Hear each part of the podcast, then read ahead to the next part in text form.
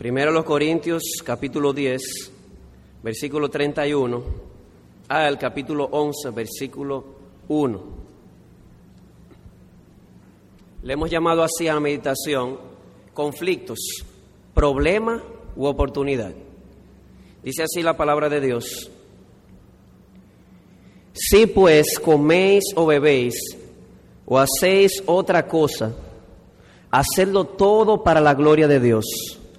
No seáis tropiezo ni a judíos ni a gentiles, ni a la iglesia de Dios. Como también yo en todas las cosas agrado a todos, no procurando mi propio beneficio, sino el de muchos, para que sean salvos. Sed imitadores de mí, así como yo de Cristo. La Biblia nos enseña, hermanos y amigos, que el, ser humano fue creado a imagen de Dios. No tanto que el hombre porta la imagen de Dios, sino, que el hombre es la imagen de Dios. Y eso significa mucho. Que el hombre es la imagen de Dios implica de que en muchas cosas el hombre se parece a Dios o es como Dios en algunas cosas. Entre una de esas cosas está el que el hombre es un ser relacional. La razón por la cual usted y yo nos relacionamos unos con otros es porque fuimos creados a imagen y a semejanza de un Dios que se relaciona. Y en un principio, el ser humano reflejaba a Dios de una manera perfecta y de una manera recta. Así dice Eclesiastés 7:29, que Dios hizo al hombre recto, pero estos buscaron muchas perversiones. Así que en un principio, el hombre, como la imagen de Dios, reflejaba a Dios de una manera perfecta, de una manera recta, en el caso particular, en sus relaciones, en todas sus relaciones. Pero algo ocurrió, entró el pecado y lo arruinó todo. Y no estamos diciendo de que el pecado borró la imagen de Dios en el hombre, sino que la estropeó o la distorsionó. Por lo tanto, el hombre ahora, de manera natural, es una imagen distorsionada de Dios, es como un espejo.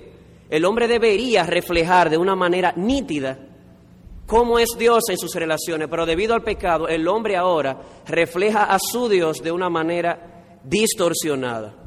Y por eso existen los conflictos. Los conflictos existen porque el pecado ha estropeado o ha distorsionado la imagen de Dios en nosotros. Y los conflictos existen no solamente, no solamente entre creyentes y no creyentes, aún entre creyentes y creyentes. El pasaje que hemos seleccionado, 1 Corintios 10, 31 al 11.1, es un pasaje muy conocido. Casi todos los que están en esta audiencia han oído estas palabras. Si pues coméis o bebéis o hacéis otra cosa, hacedlo todo para la gloria de Dios. Excelentes comentarios y mensajes de ese versículo hemos escuchado. Hay uno muy hermoso del predicador A.W. Tozer que leí en estos días, donde él decía que el pasaje me enseña que cualquier cosa que yo haga para la gloria de Dios, excepto el pecado obviamente, es un acto de adoración cuando yo lo hago para exaltar a Dios. Aún beberme un jugo de naranja, como dice John Piper. Muchísimas meditaciones hermosas. Sin embargo, hay algo que no podemos perder de vista y es que este hermoso pasaje está en un contexto de conflictos. ¿Sabían eso? Este pasaje está en contexto en un contexto de conflictos. Había una, un conflicto entre cristianos. ¿Por qué? Porque había cierta, habían ciertas cosas que eran lícitas, como el comer o beber ciertas cosas, y algunos cristianos entendían que no tenía nada de malo, que ellos podían hacerlo para la gloria de Dios. Sin embargo, había otro grupo de cristianos también, que la Biblia le llama los débiles de conciencia, que entendían que comer ciertas cosas o beber ciertas cosas era pecado. Y ahí entraba un conflicto no deseado. En otras palabras, habían diferencias de opiniones y en esa diferencia de opiniones alguien salía frustrado. Y había aquí, como habíamos dicho, un conflicto no deseado. Y es en ese contexto que Pablo dice estas palabras. Y realmente la diferencia de opinión es una de las causas de los conflictos. Pero realmente hay muchas causas de conflictos. Puede ser malentendidos por causa de una pobre comunicación, eso puede traer muchísimos conflictos. Puede haber también diferencias de valores, diferencias de opiniones, como es el caso que hemos estado viendo en 1 de Corintios 10. Puede ser también de competencia, unos para con otros, debido a recursos limitados. Y sobre todas las cosas, actitudes pecaminosas. Muchas pueden ser las causas de un conflicto. Sin embargo, en esta noche yo no me voy a centrar en las causas de los conflictos, sino en la, en la reacción hacia el conflicto y qué nos debe motivar a, a tener la reacción correcta. Y es en este punto que quiero mostrarles el siguiente gráfico. Eso que ven en pantalla, el autor Ken Sand, a quien le rindo honor por haber tomado sus notas del libro El Pacificador, él le ha llamado la loma resbalosa del conflicto.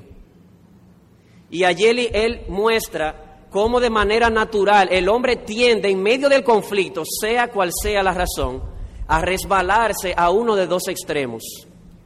Si van al extremo izquierdo de ustedes, muchas veces tendemos a huir de los conflictos.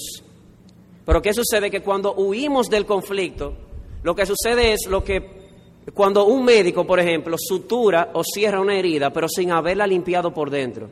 Los médicos que están aquí saben lo que puede suceder. Cuando huimos del conflicto como un extremo, estamos cerrando una herida, dejando por adentro sin, eh, o sin haber limpiado por dentro. ¿Y cuál es el resultado? Lo que hablaba el pastor Luis hace unas semanas, viene seguidamente la amargura. Pero también existe entre nosotros por el pecado la tendencia a irse al otro extremo, que en el caso nuestro está a su derecha, y es la respuesta a atacar, una respuesta agresiva en medio del conflicto. Y realmente, como decía Martín Lutero, al diablo realmente no le importa mucho si usted se cae del lado derecho o del lado izquierdo del caballo. Lo que a él le importa es que usted no se mantenga en el centro. Y lo mismo sucede en el conflicto. Realmente al diablo no le importa mucho si usted huye del problema como un extremo o el conflicto, o si usted reacciona de manera agresiva, a él lo que no le interesa es que usted responda de una manera bíblica, la manera en que Jesús nos enseñó a enfrentar el conflicto, a lo que el autor del el libro, Ken Sande, le llama una respuesta pacificadora. Así dijo Jesús, bienaventurados los pacificadores, porque ellos serán llamados hijos de Dios. Sin embargo, es importante entender lo que decía o lo que dice un famoso eh, pastor que se llama eh, David Paulison en su libro Viendo con nuevos ojos. Él dice, muchas veces nosotros reaccionamos ante las cosas dependiendo de cómo vemos las cosas. Como decía el, pastor Miguel Núñez, a veces no interpretamos las cosas como son, sino como nosotros somos o como las estamos viendo. El mismo autor, Ken eh, perdón, David Paulison, relata que un día él estaba en su casa y ve hacia afuera en la ventana, por la ventana, y ve a un hombre que está mirando hacia todos lados y mira dentro de su casa, y él lo vio de una manera sospechosa y llamó a la policía. Y la policía vino, y resulta que cuando la policía vino, el pobre hombre estaba buscando a su pobre perro que se había perdido. Y ahora, en vez de verlo con ojos de sospecha, Ahora Polison lo estaba viendo con ojos de misericordia. ¿Ven? La manera en que vemos las cosas a veces determina cómo vamos a reaccionar ante las cosas. ¿Y por qué es esto importante? Porque la manera en que nosotros vemos el conflicto va a determinar la manera en que vamos a reaccionar ante el conflicto. ¿Cómo lo ves tú el conflicto, hermano y amigo? ¿Lo ves como un problema? Si lo ves como un serio problema, o como una, un momento en que tú impones tu decisión sobre otros. Entonces, si esa es tu visión del conflicto, te aseguro que te vas a deslizar a uno de los dos extremos. O vas a huir del problema o vas a atacar en el problema. Sin embargo, si tú ves eh, el conflicto como una oportunidad, te aseguro, amado hermano, que reaccionarás de una manera pacificadora. Así que lo que necesitamos es que Dios nos dé nuevos ojos para ver el conflicto entre hermanos, algo que va a ser inevitable, no tanto como un problema, sino como una oportunidad. ¿Una oportunidad para qué? En el texto que hemos leído vemos que el conflicto puede ser una oportunidad para tres cosas. Número uno, una oportunidad para glorificar a Dios. Número dos, como una oportunidad para servir a otros. Número tres, como una oportunidad para crecer más a la estatura de Jesucristo. Amado hermano y amigo, si ves el problema desde esta perspectiva, reaccionarás de una manera distinta. Así que quiera Dios darnos nuevos ojos para ver el conflicto como Él lo ve, como una oportunidad para glorificar su nombre, como una oportunidad para servir a otros, como una oportunidad para crecer a la estatura de Cristo. Así que entrando en la primera parte, el conflicto debemos verlo como una oportunidad para glorificar a Dios. Dice así el versículo 31 de nuestro pasaje, si pues coméis o bebéis o hacéis otra cosa, hacedlo todo para la gloria de Dios. Nótense que el versículo 31 tiene un nexo muy interesante y es el nexo pues. Eso en, en, en exégesis se le llama una cláusula conclusiva o una inferencia práctica de lo que, del conflicto que Pablo viene describiendo. Escuchen esto, Pablo viene describiendo un conflicto. Algunos piensan que comer ciertas cosas es malo, otros piensan que no. Hay un conflicto, hay gente frustrada. Y Pablo termina diciendo, sí pues, en conclusión a lo dicho, ya sea que comáis o que bebáis, hacedlo todo para la gloria de Dios. En otras palabras, o el punto de Pablo es que el conflicto es una oportunidad para glorificar a nuestro Dios. Amén, así es, veámoslo así. La pregunta es, ¿qué es glorificar a Dios? Obviamente glorificar a Dios no es agregarle más gloria, como ya hemos visto. Pensar de esa manera sería una blasfemia. No podemos agregarle más gloria a Dios. Él es lo más glorioso que se puede ser. Él es infinitamente glorioso. Recordemos que glorificar es sinónimo de magnificar o, como dice otra traducción, traduce magnificar como mostrar la magnitud del valor de algo o de alguien. Así que une estos cables, amado hermano. El conflicto es una oportunidad para tú glorificar a Dios. Glorificar a Dios implica tú vivir y morir de tal manera que tú puedas mostrarle a, lo que, a los que te rodean la magnitud del valor de Dios. Así que el conflicto es una oportunidad para tú mostrarle a los que te rodean cuán glorioso, cuán valioso y cuán hermoso es nuestro Dios. Quiera Dios permitirnos verlo de esta manera. Ahora la pregunta es, ¿cómo yo puedo glorificar a Dios? ¿Cómo yo puedo mostrar la magnitud del valor de Dios en medio del conflicto? Esa es una pregunta clave. Pablo dice claramente aquí que podemos usar el conflicto para glorificar a Dios, ya sea que comamos o que bebamos. La pregunta es cómo podemos usar el conflicto para glorificar a Dios. Y el autor Ken Sande en su libro da cuatro cosas. Número uno, nosotros glorificamos a Dios en medio del conflicto cuando confiamos en Dios. O dicho de una manera más específica, nosotros glorificamos a Dios en medio del conflicto cuando nosotros confiamos en el método de Dios antes que en el nuestro, aunque pareciera que va en nuestro perjuicio. ¿Qué dice el proverbista? Fíate de Jehová con todo tu corazón y no te apoyes en tu propia prudencia. En otras palabras, cuando yo abandono mis métodos para enfrentar el conflicto y confío en los métodos de Dios y los abrazo, Él recibe gloria. Y les voy a dar un ejemplo. En una de las piezas maestras de la Escritura, el Sermón del Monte, en Mateo capítulo 5 Jesús dice lo siguiente, si alguien te golpea una mejilla, ponle la otra. Si alguien te pide la túnica, dale también la capa. Y si alguien te pide que vaya con él una milla, ve dos con él. ¿Saben cuál es el principio que Jesús está enseñando? El principio general, como ha dicho el doctor Lloyd Jones de, ese pasaje, es que es más sabio en ocasiones ceder nuestros privilegios que reclamarlos. Es sabio en ocasiones yo ceder mis privilegios en vez de reclamarlos, especialmente cuando el yo cederlos le dará más gloria a Dios y promoverá el avance del reino. Y ceder mis privilegios parece ir en mi perjuicio. Pero oigan lo que dice Jesús. En ocasiones es más sabio yo ceder mis privilegios o mis derechos en vez de reclamarlos. Y cuando yo confío en el método de Dios, en vez del mío, Dios recibe gloria. En el mismo contexto de Mateo 5, Jesús dice, ¿cuál es el resultado de hacer eso? De yo ceder mis derechos por amor a la gloria de Dios y al avance del reino. Jesús dice, así alumbre vuestra luz delante de los hombres. ¿Para qué? Para que vean vuestras buenas obras y te glorifiquen a ti. No, para que glorifiquen a vuestro Padre que está en los cielos. Así que cuando yo abandono mis métodos y abrazo el método de Dios confiando en Él, Dios recibe gloria.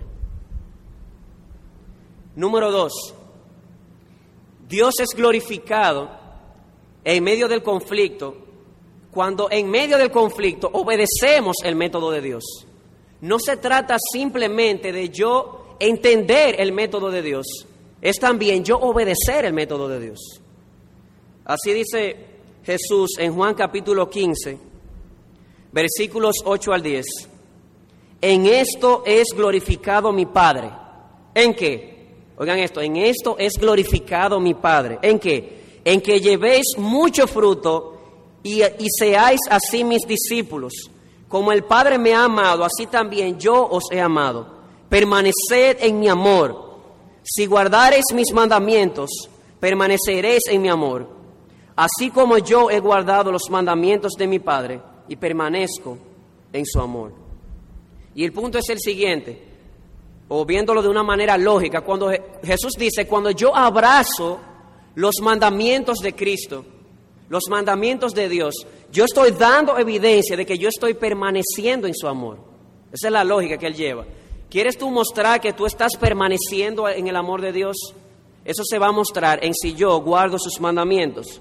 Pero por otro lado, dice Jesús, el yo permanecer en Cristo, en su amor, se va a manifestar por una vida llena de fruto. Y ese fruto al final da gloria a Dios. Jesús dice, en esto es glorificado Dios, en que, en que llevéis fruto. Ese fruto demostrará que estamos unidos al amor de Dios. Y ese amor de Dios en nosotros se demostrará en la medida en que guardamos sus mandamientos. Así que no es simplemente yo entender si es cierto. Este era mi método y este es el de Dios. No es simplemente identificarlo, es abrazar el método de Dios. Y yo diría que esto es una de las maneras más poderosas de glorificar a Dios en medio del conflicto. ¿Cómo? Permaneciendo en su amor y guardando sus mandamientos. Número tres, el conflicto es una oportunidad cuando imitamos a Dios. Imitando a Dios en medio del conflicto, nosotros glorificamos a Dios. Dice el libro de Efesios, sed pues imitadores de Dios como hijos amados. Y hay un pasaje que tengo en mente muy poderoso, Mateo capítulo 5, versículo 44. Jesús dice, ustedes oyeron que fue dicho, amen a su hermano y aborrezcan a su enemigo. Jesús dice, eso está mal. Esa era la interpretación de los fariseos. Yo que escribí la ley, dice Jesús, os digo que améis a vuestros enemigos, bendecid a los que os maldicen, hagan bien a los que ultrajan y oren por los que os persiguen. En otras palabras, hermanos y amigos, que el hecho de que otros me hagan mal no me exonera de yo hacerles el bien.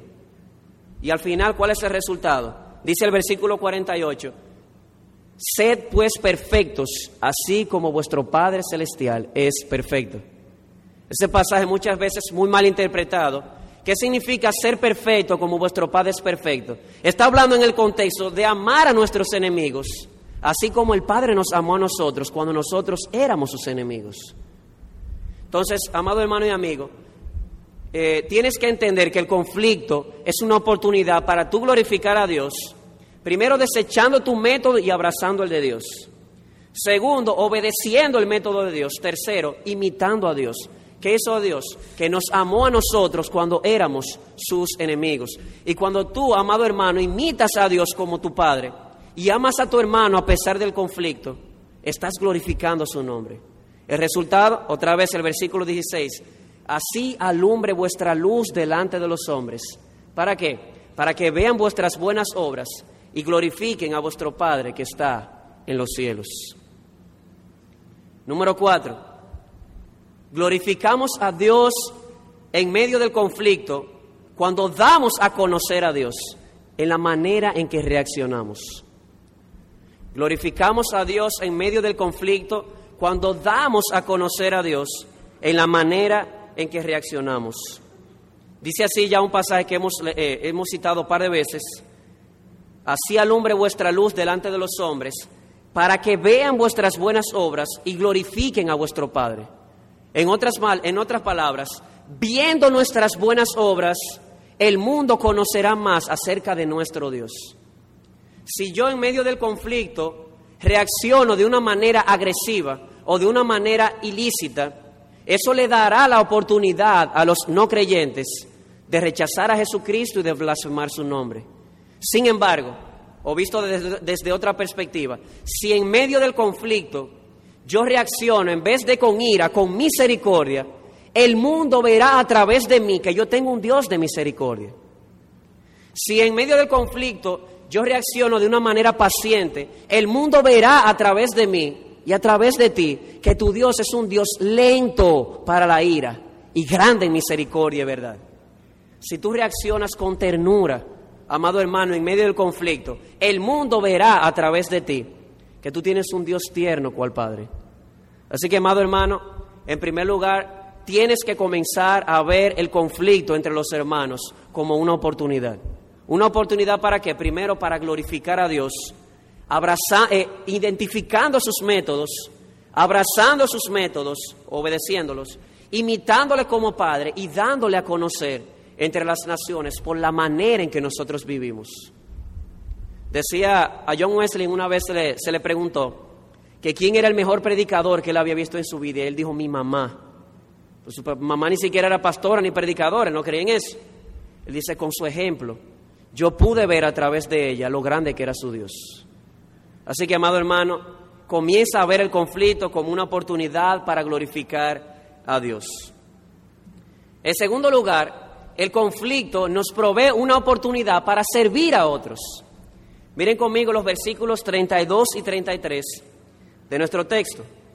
Dice, no seáis tropiezo ni a judíos ni a gentiles, ni a la iglesia de Dios como también yo en todas las cosas agrado a todos, no procurando mi propio beneficio, sino el de muchos, para que sean salvos.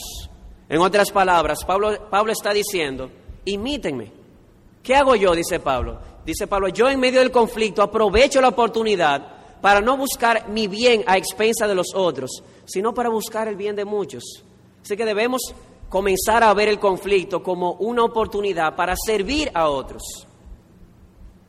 La pregunta es cómo. ¿Cómo podemos aprovechar el conflicto para servir a otros?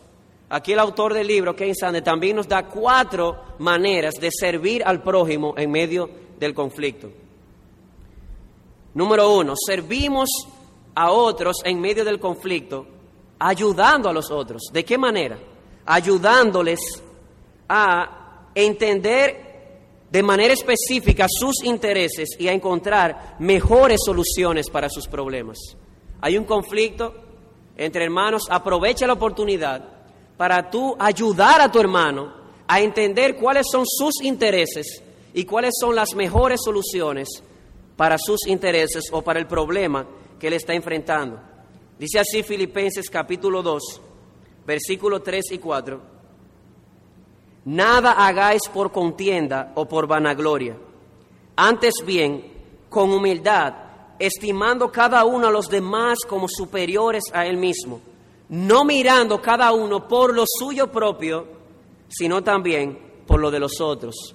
Aprovecha la oportunidad del conflicto para ayudar al hermano a entender su situación y para ayudarle a conseguir una mejor, eh, como decíamos, una mejor solución a su problema. En otras palabras, que en vez de permitir que el conflicto nos separe, aprovechemos y usemos el conflicto para trabajar juntos en una meta común. Número dos, servimos a otros en medio del conflicto cuando llevamos las cargas materiales y emocionales de nuestro prójimo. Y aquí tengo en mente un pasaje interesante. Cuando Pablo le escribe a, la iglesia en Filipos, habían dos hermanas muy conocidas allí, a quienes Pablo les llama colaboradoras en el Evangelio. Mujeres de pantalones, o de falda, pudiéramos decir. Simplemente mujeres de verdad, colaboradoras de Pablo en el Evangelio. Y Pablo dice, están inscritas en el libro de la Biblia, en, el libro de la vida. Pero hermanos, ni ellas pudieron escapar al conflicto. Sus nombres eran Evodia y Sintique. Y al parecer, cuando uno sigue leyendo, había un problema de afán o ansiedad. Y a veces sucede que entramos en conflictos con otros porque nosotros estamos afanados y ansiosos por alguna situación y eso nos roba la paz. Y al robarnos la paz en nosotros mismos, eso se refleja eh, anulando la paz en unos para con otros. ¿Y qué dice Pablo al respecto? Bueno, que en vez de reaccionar de manera eh, defensiva o reaccionar de manera agresiva, deberíamos aprovechar el momento para ayudar al hermano a llevar sus cargas, ya sean físicas, ya sean espirituales. Obviamente, esto no significa de que yo voy a llevar la carga por mi prójimo. Significa de que yo voy a ayudarle a llevar sus cargas cuando él ya no pueda más. O cargarla juntos. Pudiera ser que hay un conflicto entre tú y otro hermano, porque hay un hermano que debido a una situación económica difícil ha perdido la paz y ha reaccionado de manera agresiva. En vez de utilizar el conflicto para reaccionar a la defensiva, detecta su carga y ayúdalo. Eso pudiera acabar con el conflicto. O pudiera ser que hay un conflicto emocional en su casa y eso se está reflejando en el trato con sus hermanos. En vez de, utilizar esto para reaccionar de manera agresiva, aproveche esta oportunidad para ayudarle a llevar esta carga emocional, orando con él y consolándole. Aprovechemos estas oportunidades. Número tres, servimos a otros en medio del conflicto, mostrándole al prójimo dónde está su mal. Servimos a nuestro prójimo en medio del conflicto, cuando aprovechamos el conflicto para mostrarle a nuestro hermano dónde ha estado su mal.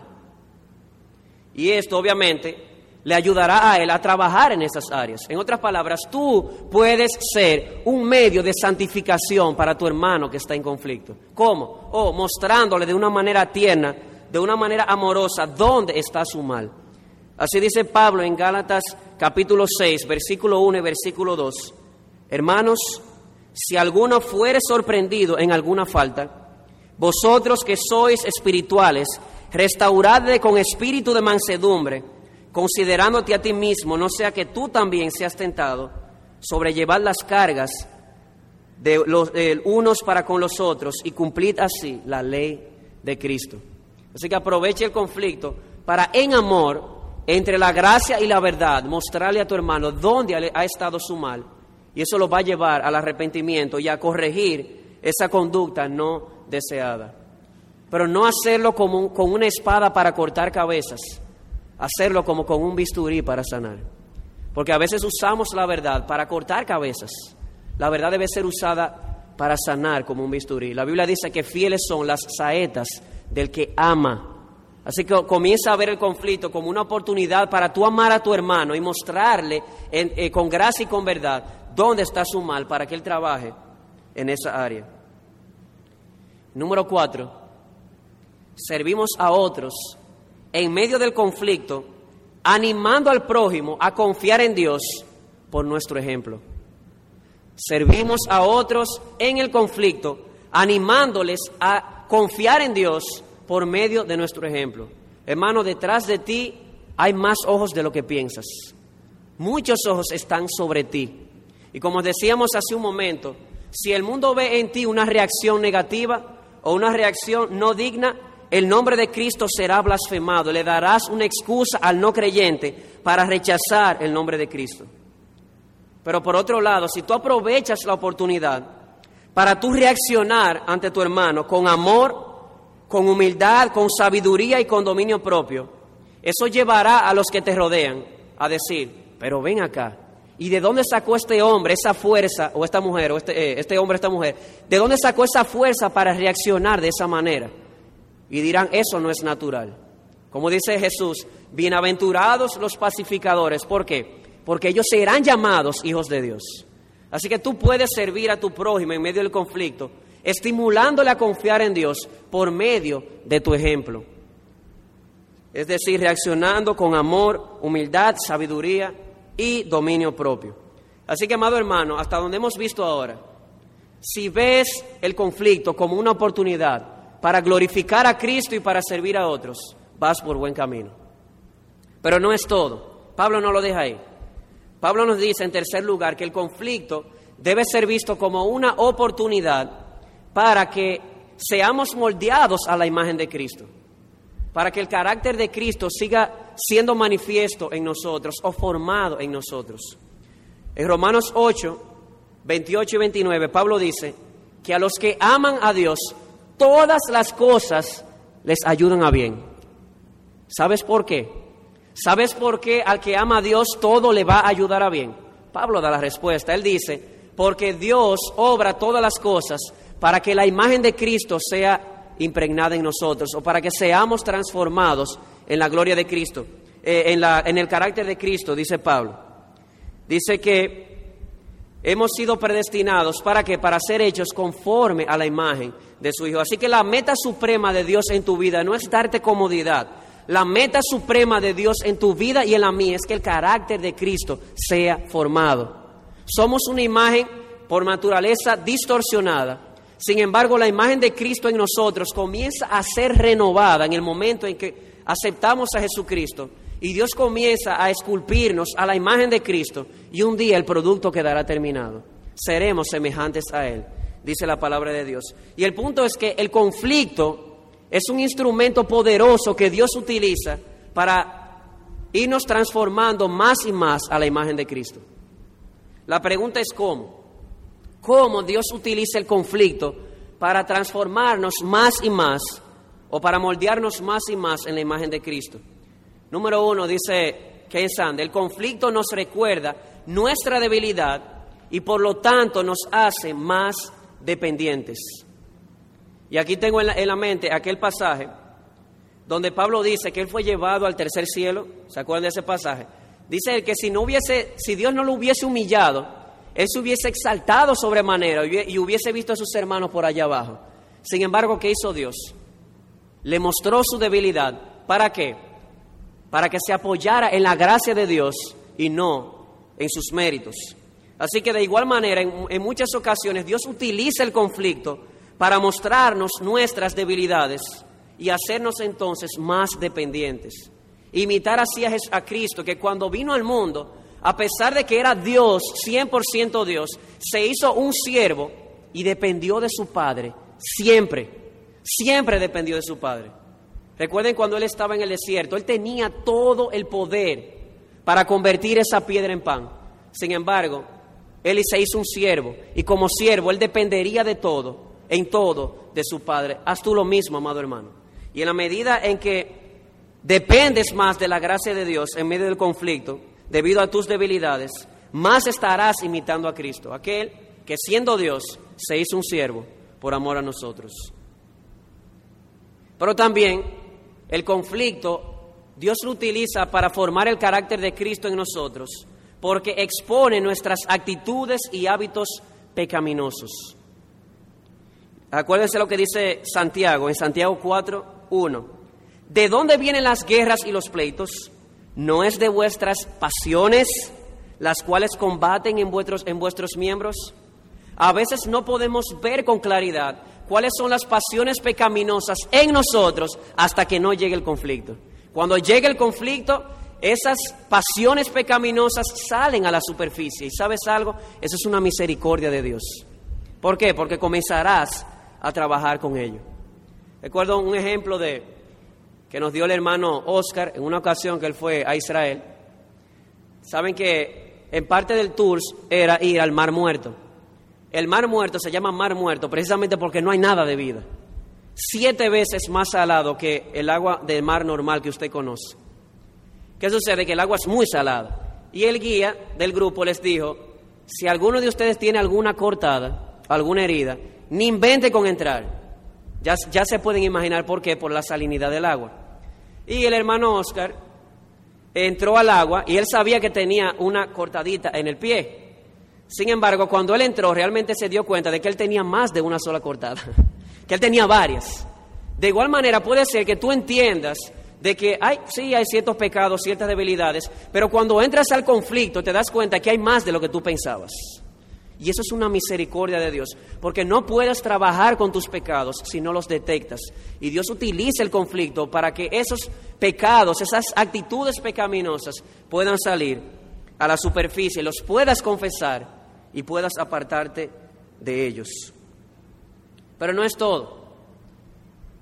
En tercer lugar, el conflicto nos fortalecerá en la medida en que pensemos y nos comportamos de una manera propia. Vuelvo y repito, el conflicto nos fortalecerá en la medida que pensemos y nos, y nos comportamos de manera propia ante el conflicto. Y aquí tengo en la mente la ilustración del gimnasio, porque el punto no es simplemente yo desvestirme del viejo hombre, también tengo que vestirme del nuevo.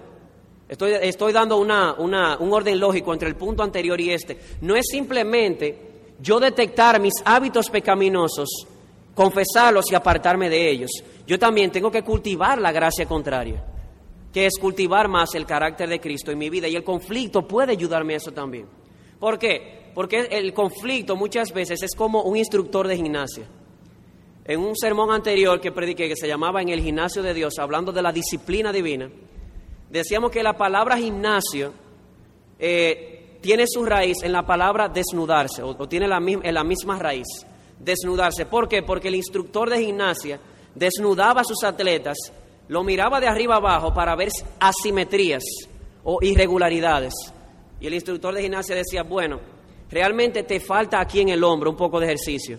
Lo ponía a hacer ejercicio para fortalecer esos músculos. De igual manera, el conflicto no solamente nos muestra dónde están nuestras debilidades y pecados, también Dios lo utiliza como un instrumento para fortalecernos en aquellas áreas donde estamos débiles. Así que, amado hermano, no menosprecies el conflicto. Te pido de corazón que no lo veas como un problema. Comienza a ver el conflicto como una oportunidad. ¿Una oportunidad para qué? Una oportunidad para que Dios sea glorificado en tu vida. Una oportunidad para que puedas servir a otros. Una oportunidad para que el carácter de Cristo siga siendo formado más y más en tu vida. Y te aseguro que desde que comiences a ver el conflicto de esa manera, reaccionarás de una manera distinta a la que vimos en la loma resbalosa del conflicto. Algunas aplicaciones prácticas acerca de lo que hemos hablado. Primero los hermanos y las aplicaciones también extraídas del libro El pacificador, la vamos a dar en forma de preguntas lo que David Paulison le ha llamado preguntas rayos X. En otras palabras, que penetren o que penetran a lo más profundo de nuestros corazones. La primera es, amado hermano, si estás en un conflicto, y es casi seguro que puedas estar en uno, porque como decía el hermano Luis ahorita, nada más se necesitan dos personas para que haya un conflicto. Si lo estás, la pregunta es, ¿de qué manera estás respondiendo? ¿De qué manera estás respondiendo al conflicto? Y la pregunta es esta, ¿la manera en que estás respondiendo realmente está mejorando la situación o la está empeorando? Realmente si no la está mejorando, te exhorto, amado hermano, a que abandones tu método y abraces el método de Dios. ¿Por qué? Porque el método de Dios está supuesto a mejorar el asunto, no a empeorarlo. Y aquí voy a citar textualmente lo que el pastor Ken Sande le llama el resultado de oro. ¿Saben lo que es el resultado de oro? Está muy conectado a la regla de oro. La regla de oro dice, trata a tu prójimo como a ti te gusta que te traten. El resultado de oro es, el prójimo te va a tratar, depende de cómo tú lo trates a él. Pregunto, ¿cómo estás reaccionando? La manera en que estás reaccionando, ¿está mejorando o está empeorando el problema? Número dos, ¿cuál es tu meta? ¿Cuál ha sido tu meta principal mientras tratas de resolver el conflicto? ¿Es acaso dar satisfacción a esas pasiones que combaten en el alma? ¿Es esa tu meta? ¿O es tu meta que Dios sea glorificado y que el reino se expanda? Pensemos bien esto, amado hermano. Estás tratando de resolver el conflicto, pero ¿cuál es tu motivación? ¿Es simplemente dar satisfacción a esas pasiones que se levantan en el alma o que Dios sea glorificado? Número tres, pregúntate, amado hermano, ¿cómo puedes glorificar a Dios en medio del conflicto en que estás? O dicho de una manera más específica, ¿cómo puedes comportarte en el conflicto de tal manera que cuando otros te vean puedan ver cuán grande es tu Dios a través de ti? Es una pregunta sumamente importante. ¿Cómo puedes servir a otros en medio del conflicto? ¿Cómo puedo ayudar a otros? ¿Cómo otros me pueden ayudar a mí? Sí, porque a veces damos la impresión de que el otro es el que está mal, de que yo tengo que ayudarlo a él, pero también puedo usar el conflicto para dejarme ayudar por los otros.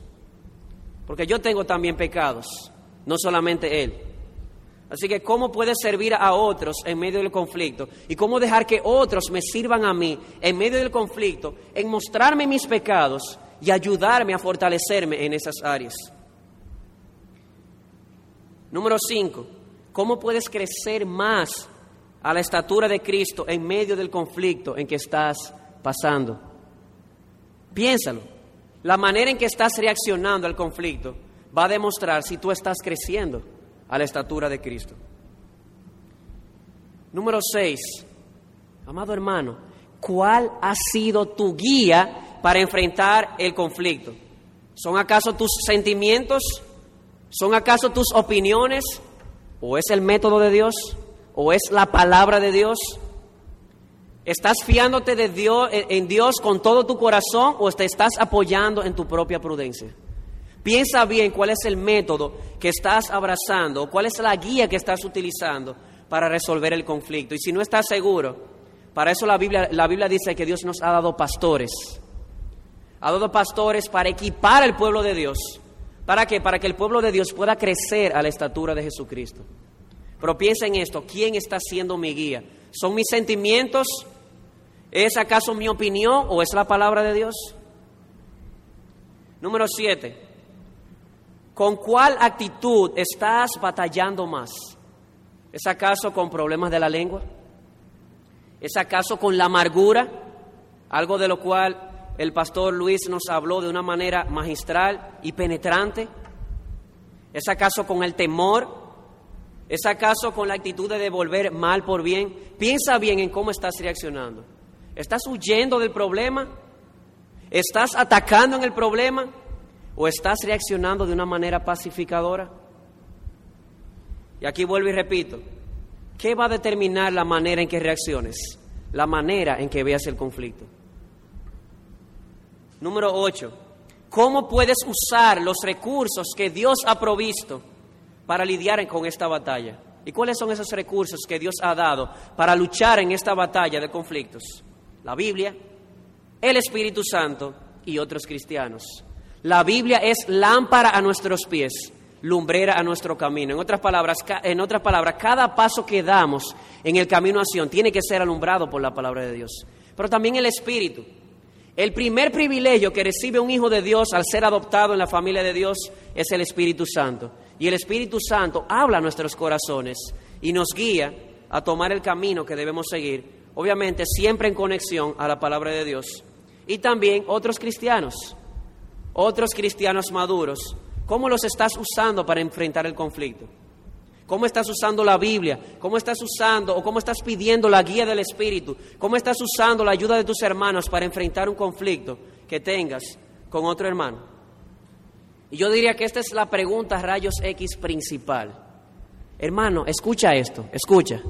Si Dios ahora mismo fuera a evaluar la manera en que tú estás enfrentando el conflicto, ¿qué diría Él?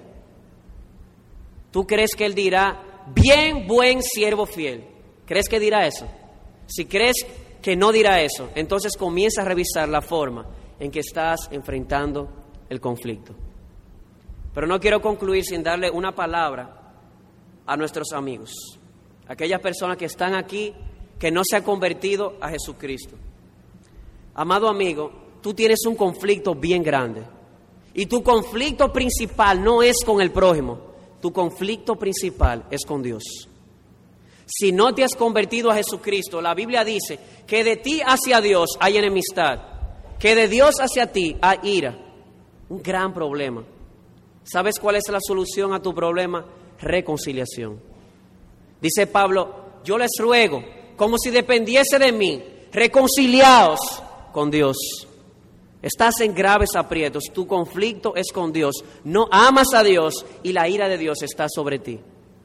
Reconcíliate con Dios. Y tú dirás, ¿y cómo? Para que haya reconciliación o unión entre dos partes, el problema que está en el medio tiene que ser retirado. Y el problema entre tú y Dios, ¿sabes cuál es? Tu pecado. Eso dice la Biblia, que nuestros pecados causan separación entre Dios y nosotros. Pues te tengo buenas noticias. Cristo Jesús vino al mundo a quitar del medio el pecado para que pueda ser reconciliado con Dios. Así que yo te ruego, ahí donde estás sentado, que tú le pidas a Dios que abra los ojos de tu corazón para que puedas ver la hermosura del sacrificio de Cristo, como cantábamos ahorita, el poder de la cruz, de que Cristo es poderoso para salvarnos de todos nuestros pecados. ¿Para qué? Para que un día nosotros los injustos podamos ver el rostro de Dios, lo cual es el sumo bien de nuestras almas.